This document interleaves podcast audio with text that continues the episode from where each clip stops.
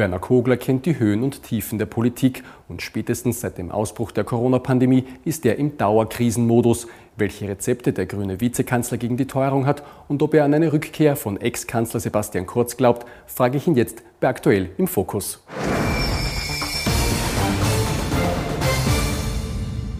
Herr Vizekanzler, danke, dass Sie sich Zeit genommen haben für dieses Interview. Ich würde gern äh, mit äh, dem Thema Teuerung beginnen. Ähm, die hat Österreich äh, weiter fest im Griff. Äh, siebeneinhalb Prozent Inflation, sinkende Wirtschaft, steigende Arbeitslosigkeit, relativ äh, beunruhigende Zahlen. Kollege Christian Nusser von der Tageszeitung heute hat dazu geschrieben, äh, es müsste eigentlich im Kanzleramt jetzt pausenlos Sitzungen geben wie zu Corona-Zeiten. Nimmt die Regierung diese Situation ernst genug? Ja, natürlich. Danke für die Einladung zunächst nochmal. Arbeitslosigkeit und die Wirtschaftsentwicklung äh, sind natürlich äh, wichtige Indikatoren, im Übrigen wichtigere als die Inflation. Und da sehen wir, dass wir ähm, ja Höchstbeschäftigung haben in Österreich, aber natürlich die monatlichen äh, Schwankungen haben ergeben, dass in der Arbeitslosigkeit jetzt leichte Steigerungen da sind. Äh, das ist klar. Woher kommt das? Stichwort Wirtschaftsentwicklung, weil wir auf der ganzen Welt äh, im Industriebereich, und Österreich ist ja Gott sei Dank im Übrigen Exportland im Industriesektor, hier sehr abhängig von ähm, Staaten wie USA oder europäischen Staaten und vor allem Deutschland. Aber insgesamt ist die, äh, ist die Situation äh, noch äh, gut äh, verkraftbar. So, ja, was tut die Regierung, könnte man ja gleich dazu fragen. Na, wir werden weiter schauen, dass die Investitionsanreize in die vernünftige ökologische Wende weitergeht. Dort liegen die größten Chancen für Wertschöpfung, für Arbeitsplätze, im Übrigen Arbeitsplätze mit hohen Löhnen. Das ist ja auch wichtig in Zeiten wie diesen und ich glaube, das sind die ganz großen Fragen, wie wir die Transformation der Wirtschaft rein in das Solarzeitalter Zeitalter hinkriegen und da liegen die meisten Chancen drinnen. Wir machen regelmäßig äh, Straßenumfragen zum Thema Teuerung, hören da viele Sorgen der Menschen. Eine Frau hat uns äh, da gesagt, ich zitiere es jetzt, die Mietpreise, die Energie, Benzin, die Lebensmittel, also bald werden wir eh verhungern. Äh, was antworten Sie dieser Frau? Ja, wenn es darum geht, dass wir darauf schauen sollen, dass äh, es allen Einzelnen äh, gut gelingt, über die Krise zu kommen, ist natürlich auf die einzelnen Schicksale zu schauen. Das gelingt nicht immer gleich gut, aber ich kann schon hinzufügen, dass die ähm, äh, Möglichkeiten bestehen, beim Sozialministerium oder ja bei uns zu informieren, ob alle Hilfen angekommen sind, weil die, und die Regierung hat sich in Österreich ja für folgenden Weg entschieden, nämlich mit Direktzahlungen, und die sind viel öfter als einmal angefallen, äh, und auch mit äh, langfristigen Maßnahmen wie die ähm, Abgeltung der Teuerung für alle Sozial- und Familienleistungen, für ein eigenes Kinderarmutspaket und so weiter, dass wir hier es schaffen, jedenfalls einmal fürs erste Jahr dieser, dieser Teuerungskrise, die äh, untere, das untere Drittel der Einkommen der Haushalte gleichzustellen oder besser zu stellen, als sie vorher waren. Weil am Schluss, Stichwort Vergleiche dann mit anderen Ländern, am Schluss kommt es doch darauf an, was kann ich mir mit dem, was mir überbleibt, netto auch noch kaufen. Und die Kaufkraft in Österreich ist zumindest im ersten Jahr für diese besonders betroffenen Einkommensgruppen sogar noch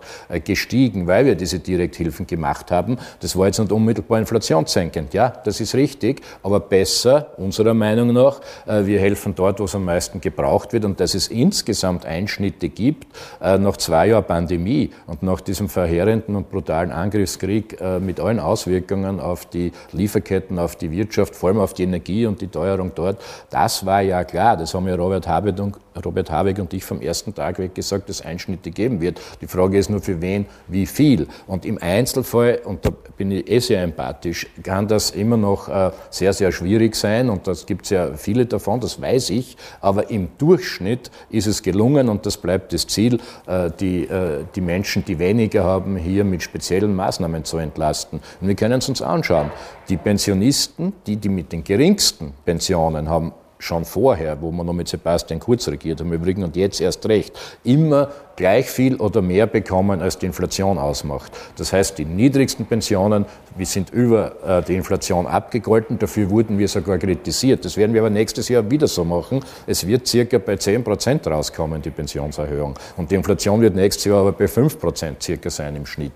Äh, und entsprechende Maßnahmen mehr. Wenn wir äh, Alleinerzieherin hernehmen, mit zwei Kindern, die knapp 2000 Euro Bruttoeinkommen hat, dann sehen wir, dass wir mit den ganzen Maßnahmen, insbesondere mit dem Kinderarmutspaket, in den nächsten eineinhalb Jahren dafür sorgen, dass äh, diese Frau mehrere tausend Euro mehr bekommt. Und das, glaube ich, äh, ist äh, entscheidend, dass wir genau dort helfen, wo es am meisten gebraucht wird. Und ja, das dämpft die Inflation nicht, aber soll man nur damit die Inflation sinkt, äh, den, den Leuten die direkten Hilfszahlungen nicht geben, der, nach dem Motto, kauft euch weniger für Brot, dann wird es schon billiger werden. Also das ist ja das Verkehrte. Und wenn uns immer Spanien vorgehalten wird, dann haben sie die Situation dort ja zum Teil. Dort ist die Inflation zwar niedriger, die jetzt im Übrigen auch schon wieder seit zwei Monaten steigt, aber gleichzeitig sie die Leute viel weniger kaufen können als bei uns, weil es diese Hilfen nicht gegeben hat, keine Steuersenkungen gegeben hat äh, und äh, der Energieverbrauch ist auch noch gestiegen. Also das kann kein Vorbild sein. Aber hätte man nicht doch mehr in den Markt eingreifen können äh, und müssen? Wirtschaftsforscher sagen ja auch, man hätte da sicher mehr machen können, als nur mit Direktzahlungen zu arbeiten. Ja, zwei, es gibt mehrere Methoden, da gebe ich Ihnen jetzt völlig recht. Wir können in die Preise eingreifen, teilweise durch Steuersenkungen ist zum kleineren Teil passiert. Äh, diverse Energieabgaben sind ja mehr oder weniger auf Null gestellt worden, aber es ist nur das Wesentlichste, da gebe ich Ihnen recht. Äh, es ist aber die Stromkostenbremse eingeführt worden und ja, und in einem Punkt würde ich äh, die Intention Ihrer Frage recht geben, da sind Sie aber bei den Grünen an der richtigen Adresse.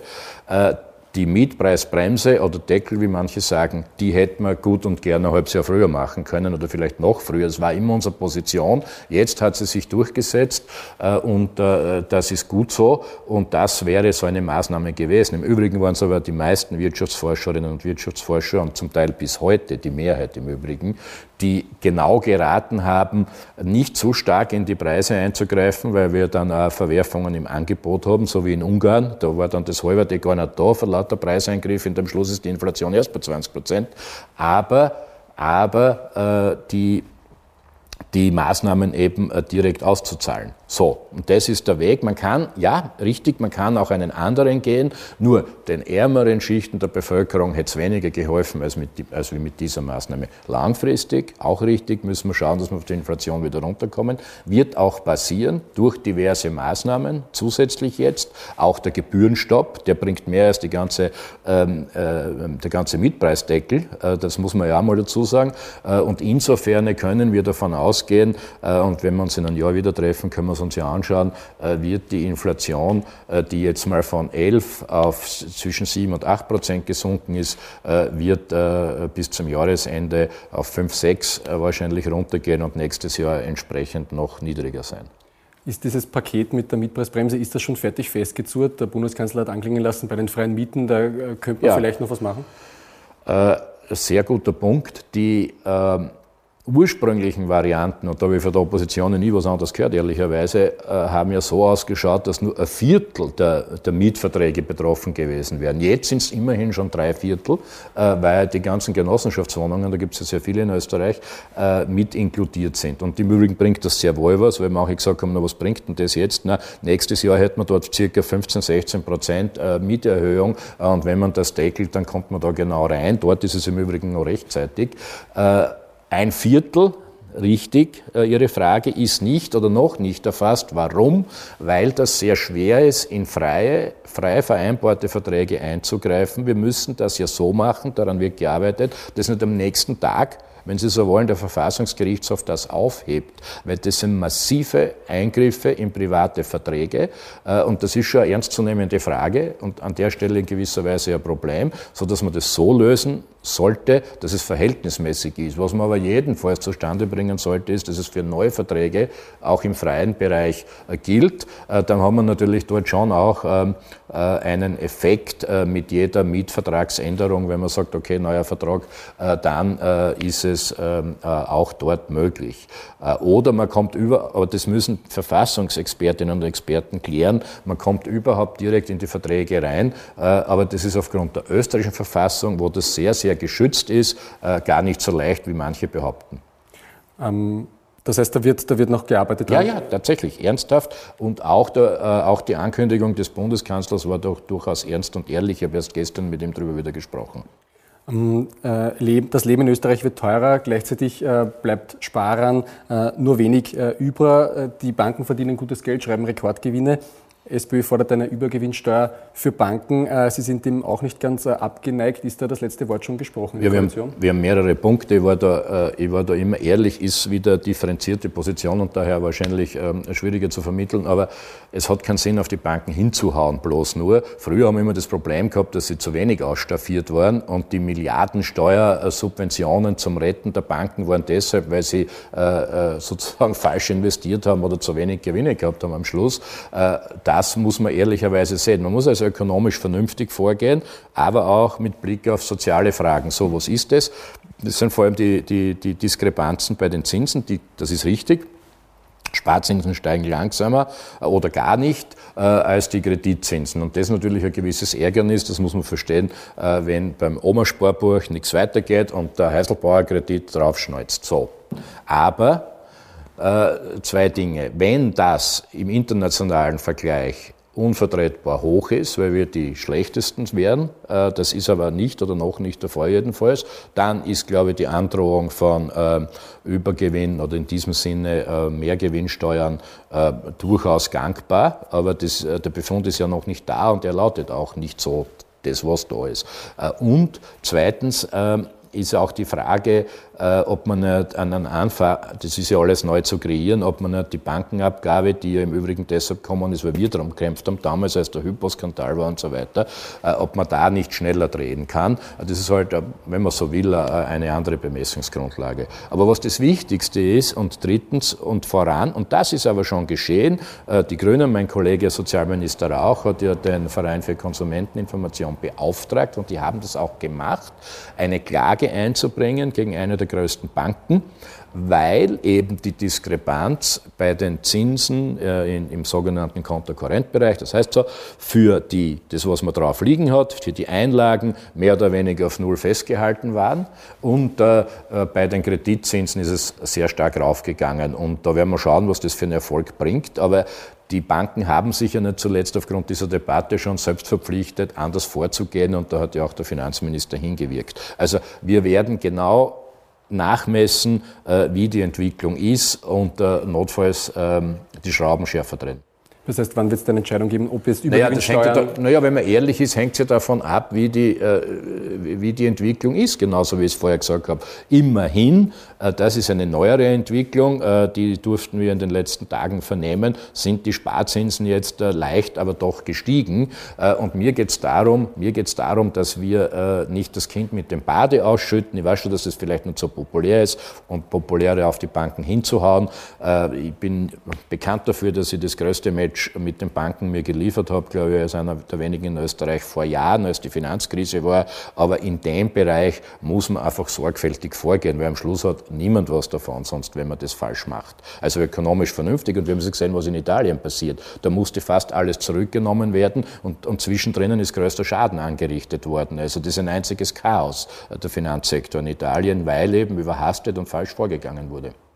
Ähm, ich würde bei, bei äh, Steuern äh, noch bleiben. Die SPÖ hat jetzt auch äh, vorgestellt, ihr Konzept für Vermögensteuern mit, mit hohen Freibeträgen. Ähm, das würde sie einen Vermögensteuern, Erbschaftssteuern wie realistisch ist das, dass, in, dass es in Österreich wiederkommt? Naja, ich würde erstens einmal, damit die Menschen verstehen, äh, äh, worum es geht, äh, beim Begriff, jedenfalls beim grünen Konzept, aber das ist tatsächlich jetzt nicht so unähnlich dem der Sozialdemokraten, beim Begriff ganz bewusst Millionärsteuer bleiben, weil sonst sind wir immer in der Debatte, der berühmte kleine Heiselbauer kommt dran oder das Oma-Sparbuch wird besteuert. Alles falsch. Da war jahrzehntelange Propaganda dagegen, um dieses, diese Steuergerechtigkeit Ansätze äh, abzudrehen. Ähm, was schlagen wir vor? Das schaut sehr ähnlich aus wie das von der Sozialdemokratie. Das bezieht sich aber wohlgemerkt auf Millionenerbschaften. Das ist ein Riesenunterschied, äh, als ich greife ein in die Vermögen von Landwirten, laufend nämlich, äh, oder auch von Betrieben oder Familienbetrieben. Da muss man verdammt aufpassen. Ich rede von den Millionenerbschaften. Und da, glaube ich, ist es längst schon, und wir haben ja das im Frühjahr schon vorgestellt, im Übrigen auch äh, nachweislich, äh, längst schon an der Zeit, äh, mehr Steuergerechtigkeit walten zu lassen, weil im Fall von einer, von einer Erbschaft, wenn wir es uns jetzt vorstellen, von mehreren Millionen Euro, ähm, null anfällt, nichts. Da wird kein Beitrag für die Allgemeinheit geleistet. Wenn jemand, wenn jemand sein Leben lang arbeitet, hart arbeitet, gar nicht so viel verdient, äh, oder selbst wenn man mehr verdient in dem Bereich, du zahlst 20, 30, 40 Prozent Steuern davon und dann kommen die Sozialabgaben noch dazu. Das heißt, da werden große Teile des Einkommens aus Arbeit als Selbstständiger, es ist kein Klassenkampf, ja, als Selbstständiger genauso wie als Unselbstständiger besteuert. Aber wenn ich erbe, möglicherweise, wo ich nicht einmal in einem Familienbetrieb bin, ja, und die sollen nämlich genau aus dem Grund ausgenommen sein, äh, wo ich nichts dazu beigetragen habe. Wenn ich einfach nur erbe, dann ist es leistungsloses Einkommen, in diesem Fall in Millionenhöhe, äh, und deshalb ist von dort ein fairer Beitrag zu verlangen. Äh, und was soll mit dem Geld geschehen? Das ist auch ganz wichtig. Ja, damit sollen jene Einkommen entlastet werden, wo wenig wenig verdient wird, aber ganz viel geleistet. Die Kindergärtnerinnen, die, die Pfleger, alle diese Berufsgruppen leisten doch ganz viel Wichtiges für unsere Gesellschaft, haben aber in der Regel ganz geringe Einkommen und diese Ungerechtigkeit ist nicht länger hinzunehmen. Und so ist es angelegt und das Konzept der Sozialdemokraten schaut da ganz ähnlich aus. Also da werden wir sicher zusammenkommen äh, und im Falle von. Mit der ÖVP wahrscheinlich nicht. Das naja, das wird man sehen. Also das, äh, Sie hatten mich ja von der sozialdemokratischen Position her gefragt, äh, und weil die Antworten meistens zu lang ausfallen, wie man mir ähm, nachsagt, habe ich die ÖVP gerade ausgelassen, aber wir haben auch, als wir das präsentiert haben im April, kann sich jeder im Netz anschauen, also wenn man so will, zwei Monate oder drei Monate vor der Sozialdemokratie, äh, dass die also wo die Idee dann überhaupt erst aufgetaucht ist mit, mit dem neuen Vorsitzenden, dass die äh, ÖVP es sich auf die Dauer nicht leisten wird können, gegen das, apropos leisten, gegen das Leistungsprinzip vorzugehen. Weil das ist ja massiv gegen das Leistungsprinzip. Wenn ich, wenn ich arbeite äh, und über mein Leben drüber eben je nachdem 20 bis 50 Prozent Steuern und Abgaben zahle und wenn ich den gleichen Betrag nur erbe und sonst nichts dazu tue, zahle ich gar nichts, das ist das Gegenteil von Leistungsprinzip. Im Übrigen haben deshalb die kapitalistischen Länder äh, am ehesten noch diese, äh, diese Steuern auf diese Millionenerbschaft Gesellschaften. Und das Zweite ist, weil es so unfair ist und so ungerecht, ist das doch alles andere als christlich und sozial. Also alle jene in der ÖVP, die für das Leistungsprinzip sind, äh, christlich-soziale Wurzeln haben, diese zwei Strömungen gibt es ja angeblich in der ÖVP und ich kann sie ja tatsächlich feststellen, äh, dann äh, werden die sich auch einmal auf den Weg zur Umkehr begeben müssen und ich denke, äh, es ist ja für niemand äh, zu spät zur Umkehr. Ähm, dann würde ich zu äh, Energie und, und, und Klima weiterkommen. Äh, ein großer Inflationstreiber ist, sind die Energiepreise. Österreich ist sehr stark von äh, fossiler Energie abhängig, auch von Gas aus Russland. Martin Sellmeier, der Vertreter der EU-Kommission in Österreich, nennt das Blutgeld, das Österreich dann Russland überweist. Sehen Sie das auch so? Ja, das habe ich auch schon so bezeichnet, und zwar schon ab dem Jahr 2014. Ähm, es sind zwei Dinge. Österreich hat im Bereich, äh, der Teil äh, hat jetzt ehrlicherweise nicht gestimmt äh, in, in der Frage, Österreich ist abhängig vor allem vom russischen Gas und vom Fossilen aus dem Ausland, das ist richtig, das ist alles viel schneller zu sanieren, aber der Anteil der Erneuerbaren ist in Österreich sehr hoch, dank der Wasserkraft, aber auch dank der Photovoltaik-Initiativen, die jetzt laufen und dank des Windes. Also wir werden es im Übrigen schaffen, dass wir, was den Strom betrifft, ja, 2030, und da sind wir bei den ersten in Europa, völlig äh, klimaneutral produzieren. Und ohne alles nur sozusagen aus heimischer äh, Produktion. Das ist natürlich sensationell. Äh, da sind wir auf dem besten Weg richtig ist, dass bei den Fossilen, deshalb sagen ja wir raus aus diesen, äh, aus diesen verkehrten äh, Rohstoffen äh, und aus diesem Fossilzeitalter und rein ins Solarzeitalter, das geht schneller und das muss auch schneller gehen. Äh, und deshalb haben wir das Klimaschutzministerium, Leonore Gewessler und ich diesen Plan vorgestellt, wie wir bis 2027 rauskommen. Das ist aber alles aus russischem Gas jetzt. Ja. Gas wird länger gebraucht werden, da muss man ehrlich sein, bis wir bei der Föst überall heraus sind äh, und so weiter. Das dauert äh, noch Jahre, aber vom russischen Gas kann es schneller gehen. Nur man muss auch da sagen, aufgrund der Sünden der Vergangenheit ist es ja auch schon wieder ein Megaprojekt bis 2027 rauszukommen. Es sinkt, es sinkt der Anteil äh, von, von den russischen Importen. Insgesamt wird überhaupt weniger Gas verbraucht, das muss man ja auch sehen. Äh, auch das trägt dazu bei, dass äh, die Menge von Russland zurück geht. Äh, aber das wirkliche Wirtschaftsverbrechen, wenn Sie so wollen, äh, oder das Verbrechen gegen sozusagen unsere Sicherheit und Unabhängigkeit ist spätestens seit 2014 viele Jahre passiert und deshalb lasse ich mir jenen, die das verantworten, nicht ausrichten, was wir jetzt gescheiter machen sollen. Es war einfach ein Fehlverhalten, Putin den roten Teppich in Wien auszurollen. Ich habe das ganz klar benannt. Und nicht erst jetzt, 2023, 2022, sondern damals, 2014, weil ich war ja schon Abgeordneter in den entsprechenden Europa-, außenpolitischen und wirtschaftspolitischen Ausschüssen. Und ich habe das einmal in meinem Leben gemacht und mache es gerne wieder. Ich zitiere mich selbst.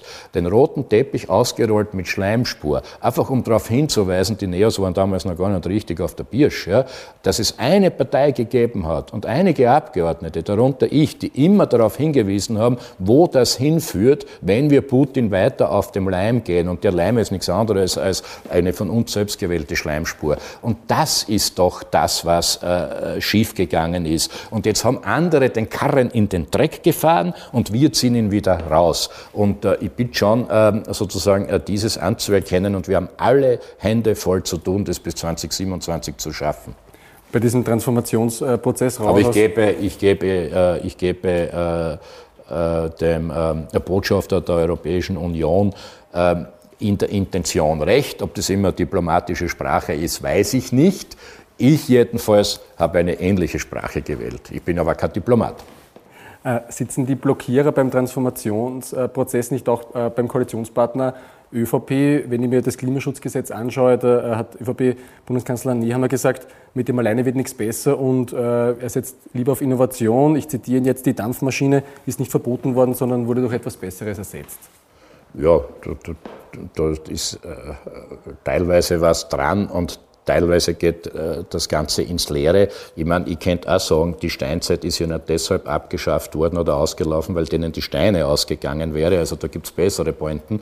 Äh, das ist, äh, das hat eine gewisse Weisheit. Wir brauchen Innovation. Das ist selbstverständlich. Die ganze Energiewende, der ganze Einstieg ins Solarzeitalter ist eine einzige Geschichte der Innovation. Da stimme ich ja mit dem Herrn Bundeskanzler überein. Aber wie kommt die zustande? Doch nicht nur von alleine. Äh, man muss die Marktkräfte, auf die ja da gerne äh, Rücksicht genommen wird, also die Firmen, die Forschungen, die brauchen ja verstärkte Anreize, dort reinzugehen. Wie geht das? Ja, das eine oder andere wird man regeln müssen mit Gesetz. Gesetz, anderes wieder machst mit Förderungen. Da haben wir einen riesigen Transformationsfonds genau für den Zweck, der die nächsten Jahre bis 2030 und darüber hinaus dieses alles sicherstellen soll, mit Planungssicherheit für die größten Leitbetriebe äh, in der Industrie in Österreich, die jetzt schon sehr gut sind, auch äh, im Klimabereich nicht so schlecht als gegenüber anderen. Aber das können die nicht alleine schaffen, deshalb muss es ja gefördert werden. Und das Dritte ist natürlich ein Steuersystem. Und da haben wir eben mit der ökologisch-sozialen Steuerreform sehr viel vorangebracht. Äh, jetzt, glaube ich, geht es darum, dass wir alle also das sage ich als leidenschaftlicher Umweltökonom. Wir brauchen alle, wie es dort so schön heißt, Instrumente dafür. Wir brauchen gesetzliche Regelungen und Vorgaben. Wir brauchen ja immer noch Förderungen, ganz klar, dazu bekennen wir uns auch.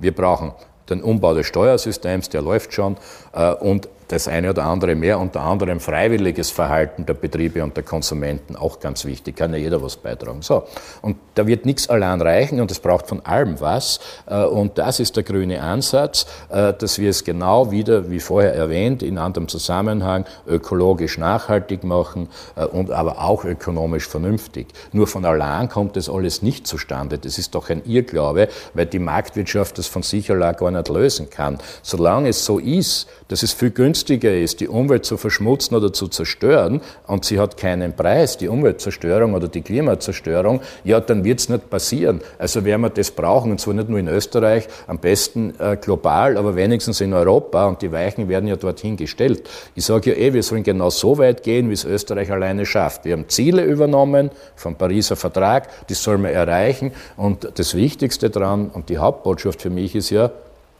sehen wir doch die Chancen Fürchtet euch nicht. Es sind so viele Chancen drinnen für die österreichischen Firmen im Klimaschutz. Und wenn du vorhin dabei bist, hast du dann, wenn die Welt wird ja äh, schrittweise nachziehen müssen. Ein paar Sachen sind wir ja vorn, wir machen es einmal hinten, da müssen wir aufholen, das passiert ja gerade eben alles. Aber dann haben wir ja die Vorteile, die Nachteile haben, die später erst investieren. Ja? Und wenn gar nichts passiert auf der Welt, dann haben wir ganz andere Sorgen, weil dann werden wir die Überlebensbedingungen der Menschen am Planeten nicht sichern. Also rein, rein in die Klimaschutzinvestitionen und das ist doch das Entscheidende. Und das Klimaschutzgesetz ist ein kleiner Baustein davon. Ja, wir brauchen einen Fahrplan, äh, aber die Klimaschutzgesetze, die anderen, wo wirklich was passiert und die Förderungen und die Gesetze und die Steuerungen, die sind mindestens so wichtig, weil ein Vorplan allein hilft mir nichts. Ich muss einen Bahnhof bauen, ich brauche Gleise und es muss ein Zug drauf fahren. Und dort müssen wir auch noch die Menschen drin mitnehmen. Ich muss Sie kurz bremsen, weil äh, ein paar Fragen äh, hätte ich noch. Ich würde abschließend noch zur äh, Koalition selbst kommen. Ähm, wie zufrieden sind Sie jetzt mit der Arbeit der Regierung? Äh, da gibt es vieles, was noch äh, auf der Strecke liegt. Ähm, die Koalition ist aber auch äh, schon sehr oft totgesagt worden und lebt noch immer. Naja, zu Recht, äh, weil sie ja dauernd liefert. Äh, also äh, ob was lebt oder nicht, muss man ja an den Ergebnissen messen, denke ich, und an der Verantwortung, die übernommen wurde. Das war ja das Prinzip, das ist ja, das ist ja kein, kein Jux, wir haben das nicht aus, aus Stimmung heraus gemacht, sondern aus Verantwortung für Österreich. So heißt im Übrigen das Regierungsprogramm. Gerade die Grünen haben diesen Zugang gewählt. So, es wird aber laufend geliefert. Wenn wir die ganze Tabelle durchgehen, die immer hochgehalten wird, Antikorruption und Transparenz. Drei Viertel sind schon gemacht, das wird gerne übersehen und der letzte Schritt wird jetzt auch noch gemacht. Wir haben das Informationsfreiheitsgesetz. Wir haben, ja, aber wir haben, ja nur vor einem halben Jahr sind wir alle da gesessen oder vor einem Dreivierteljahr und haben dauernd darüber geredet, was ist jetzt mit dem Lückenschluss im Antikorruptionsstrafrecht. Auch der Bundespräsident hat darauf hingewiesen. Zu Recht. Ja, man gesagt hat, äh, da ist ein Wasserschaden. Äh, aber dieser Teil des Schadens wurde mittlerweile längst behoben. Wir haben alle Lücken geschlossen im Korruptionsstrafrecht. Wir haben eines der strengsten Parteiengesetze auf der Welt, wo die Opposition zum Teil sogar dagegen war. Äh, wir haben jetzt noch, also wir haben auch im Übrigen die ganzen Corona-Hilfen veröffentlicht von, wegen Transparenz. Dafür kann man jetzt ja gern drüber diskutieren. Sage ich gut so, habe ja auch ich in die Wege geleitet. Und was jetzt noch kommt, Sie haben das Stichwort geliefert, ist die Abschaffung des Amtsgeheimnisses, was in Österreich eine eher kleine Sensation ist. so Wenn es kommt. Die, ja, ich bin über, ich bin jetzt, äh, hat ja nicht nur die Frau Verfassungsministerin äh, eingewilligt und äh, äh, liefert ja auch, zusammen muss sie mit den Bundesländern da noch gleich streiten. Wir helfen hier stark mit. Äh, und jetzt hat sich ja der Herr Bundeskanzler dazu bekannt, eben, eben erst äh, im September. Und da, deshalb bin ich da zuversichtlich, dass das gelingt. die Bremser sitzen ganz woanders. Die sitzen da nicht in der Bundesregierung, die sitzen in den Bundesländern. Da kann man sich die Landeshauptleutetebüros vornehmen, wurscht welcher Couleur im Übrigen. Äh, und ja, es gibt im Übrigen berechtigte Einwände, die wurden jetzt äh, in den letzten Monaten, wenn man so will, im letzten Jahr ehrlicherweise schon eingearbeitet. Das ist ja auch richtig, äh, damit wir hier auch was herbringen, was auch umsetzbar ist. Und das passiert. Die andere Geschichte ist, ähm, die andere Geschichte ist, weil wir das vorher erwähnt haben, die ökologische Frage. Also niemals zuvor ist so viel weitergegangen, in, so wie in den letzten drei Jahren im Klimaschutz insgesamt. Ein Photovoltaikboom, der seinesgleichen in Europa sucht. Wir kommen gar nicht mehr hinterher, dieses alles noch auszubauen. Äh, Windkraftanlagen, eine nach der anderen eröffnen wir jetzt gerade wieder. Äh, E-Mobilität. Überall geht was weiter. Die, der Schieneninfrastrukturausbau ist im wahrsten Sinne des Wortes auf, auf Schiene äh, weil nämlich in den Autobahnbau wenig nur mehr reingeht, aber ganz viele Milliarden in den Schienenausbau. Alles nicht da gewesen. Alles, weil es diese Regierung gibt und mit Verlaub, weil die Grünen damit regieren. Und letzter Punkt, in der sozialen Gerechtigkeit ist es ja das Gleiche. Wir haben, weil die, die Teuerung so ein Thema war, wir haben in der, in der Zeit der erhöhten Inflation diese Anpassung, sogenannte Valorisierung sämtlicher oder fast aller Sozial- und Familienleistungen hergebracht. Es war eine große Leistung von Kreisky, dieses eingeführt zu haben. Das ist richtig. Ich wäre vielleicht selber, würde gar nicht da sitzen, wenn es das nicht gegeben hätte äh, aus dieser Zeit, äh, was allein die Möglichkeiten für die Schulen betroffen hat. Aber dann ist nie mehr was passiert. Und ich weiß nicht, wie viele Jahre und Jahrzehnte sozialdemokratische Kanzler wir erlebt haben, in jedem Wahlkampf, in jedem Regierungsprogramm versprochen, nie passiert. Diese Regierung hat die Valorisierung der Sozialleistungen durchgesetzt. Wozu führt das? Und da schließt sich jetzt der Kreis, dass nächstes Jahr alle relevanten, also ab jetzt beginnt das ja alles, äh, alle relevanten Familien- und Sozialleistungen um fast 10 Prozent erhöht werden und damit die Teuerung ja mehr als ausgeglichen ist. Das äh, ist genau das Prinzip. Das heißt ja schon Sozialleistungen und Familienleistungen, dass die, die es brauchen, auch wirklich kriegen und das nenne ich auch soziale Treffsicherheit. Damit wir schneller und das liefert die Regierung. Damit wir schneller fertig sind, arbeite ich, glaube ich, nur mal mit, mit Stichworten. Unbesetzte Posten, für die die Regierung verantwortlich ist. Das werden immer mehr. Äh, wie, wie lange wollen Sie denn noch warten, dass das alles nachbesetzt wird? Es gibt verschiedene, äh, es gibt verschiedene ähm, Vorschläge. Manche sind von Kommissionen äh, gemacht worden, andere noch nicht. Und ich bin zuversichtlich, dass da Ergebnisse präsentiert werden können. Sie sind Kulturminister. Äh, äh, es gibt jetzt zwei Filme über Sebastian Kurz im Kino. Äh, werden Sie sich die ansehen? Ah, ob das ein großer Beitrag äh, zur Kultur in Österreich ist, weiß ich nicht. Andere würden da, andere würden da wahrscheinlich das Umgekehrte vermuten, aber da, zu denen zähle ich mich gar nicht. Äh, ich glaube, ich habe jetzt das Glück gehabt, dass ich ein bisschen Sommerurlaub haben durfte äh, und jetzt wird wieder bis zu den Weihnachtsferien anständig gearbeitet. Vielleicht habe ich dann Zeit, mich mit Kinofilmen zu beschäftigen. Aber wenn ich, mir, wenn ich mir einen der beiden anschaue, dann schaue ich mir als nächstes den anderen an. Also es gibt ja zwei, wie wir wissen, was auch immer da dahinter steckt. Also niemals, äh, niemals einen allein. Ähm, der Tiroler Landeshauptmann Anton Matler sagt zum Standard, die politische Zeit äh, von Sebastian Kurz ist vorbei. Teilen Sie den Befund? Ich teile ich teile das, was ich, ähm, äh, was ich selber einschätze und was meine eigenen Handlungen betrifft.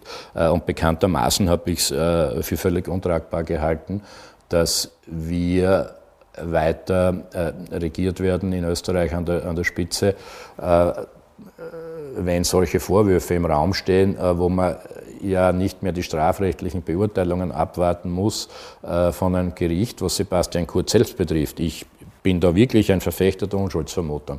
Aber wenn seine Umgebung zu seinen Gunsten ausschließlich manipulierte Umfragen, wo im Übrigen irgendwelche Tageszeitungen mitgespielt haben, das ist ein bisschen unterbelichtet. Ja? Da weiß ich schon, was ich von Umfragen immer halten muss. Aber, aber, und jetzt kommt's, das hat das fast zum Überlaufen gebracht, auf Steuerzahlerkosten. Das ist ja durch diese Chats erwiesen.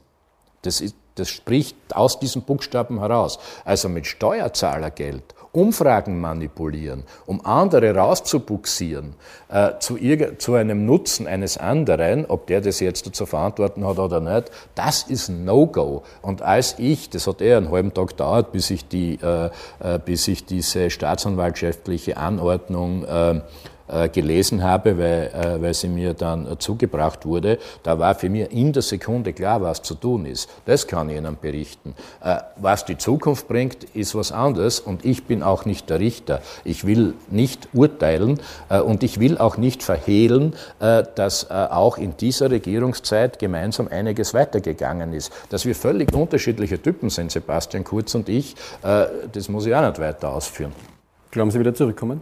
Ich wie noch einmal, also die, äh, diese, Prognose, äh, diese Prognose wage ich nicht äh, und ich, ich urteile auch nicht, äh, was gut oder schlecht wäre. Ich glaube nur, dass es in dieser Situation, die wir selber erlebt haben und wo ich ganz nah dran war und in Hauptverantwortung in Wahrheit, dass das für mich eindeutig war. Das kann ich sagen.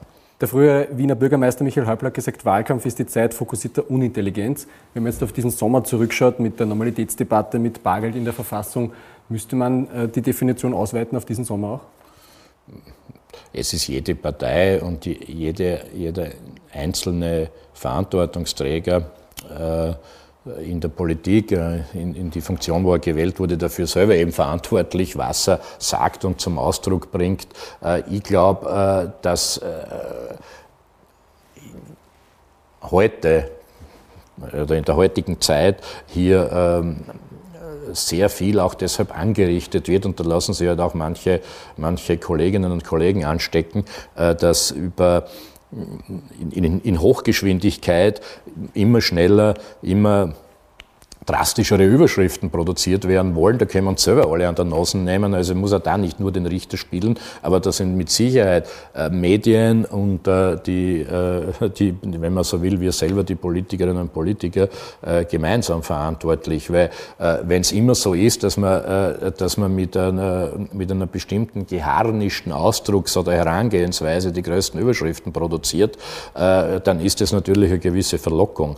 aber ja, ich, ich ich entdecke auch öfter, dass oft Probleme behauptet werden oder groß gemacht werden, äh, nur damit man darüber reden kann und sie dann noch als Erlöser präsentieren kann, äh, das nimmt zu. Das finde ich, finde ich tatsächlich nicht gut. Äh, aber was, was hilft da, indem man sie wirklich auf die echten Probleme und Entscheidungen konzentriert äh, und es nicht so macht wie die Populisten, die die Probleme ja bewirtschaften und gar nicht lösen wollen ja, und nur einfache Parolen blären. Äh, das, glaube ich, unterscheidet verantwortungsvolle Politikerinnen und Politiker eben von unverantwortlichen Populisten und da können wir uns ja alle an der Nase nehmen. Dann sage ich vielen Dank für das Gespräch. Dankeschön.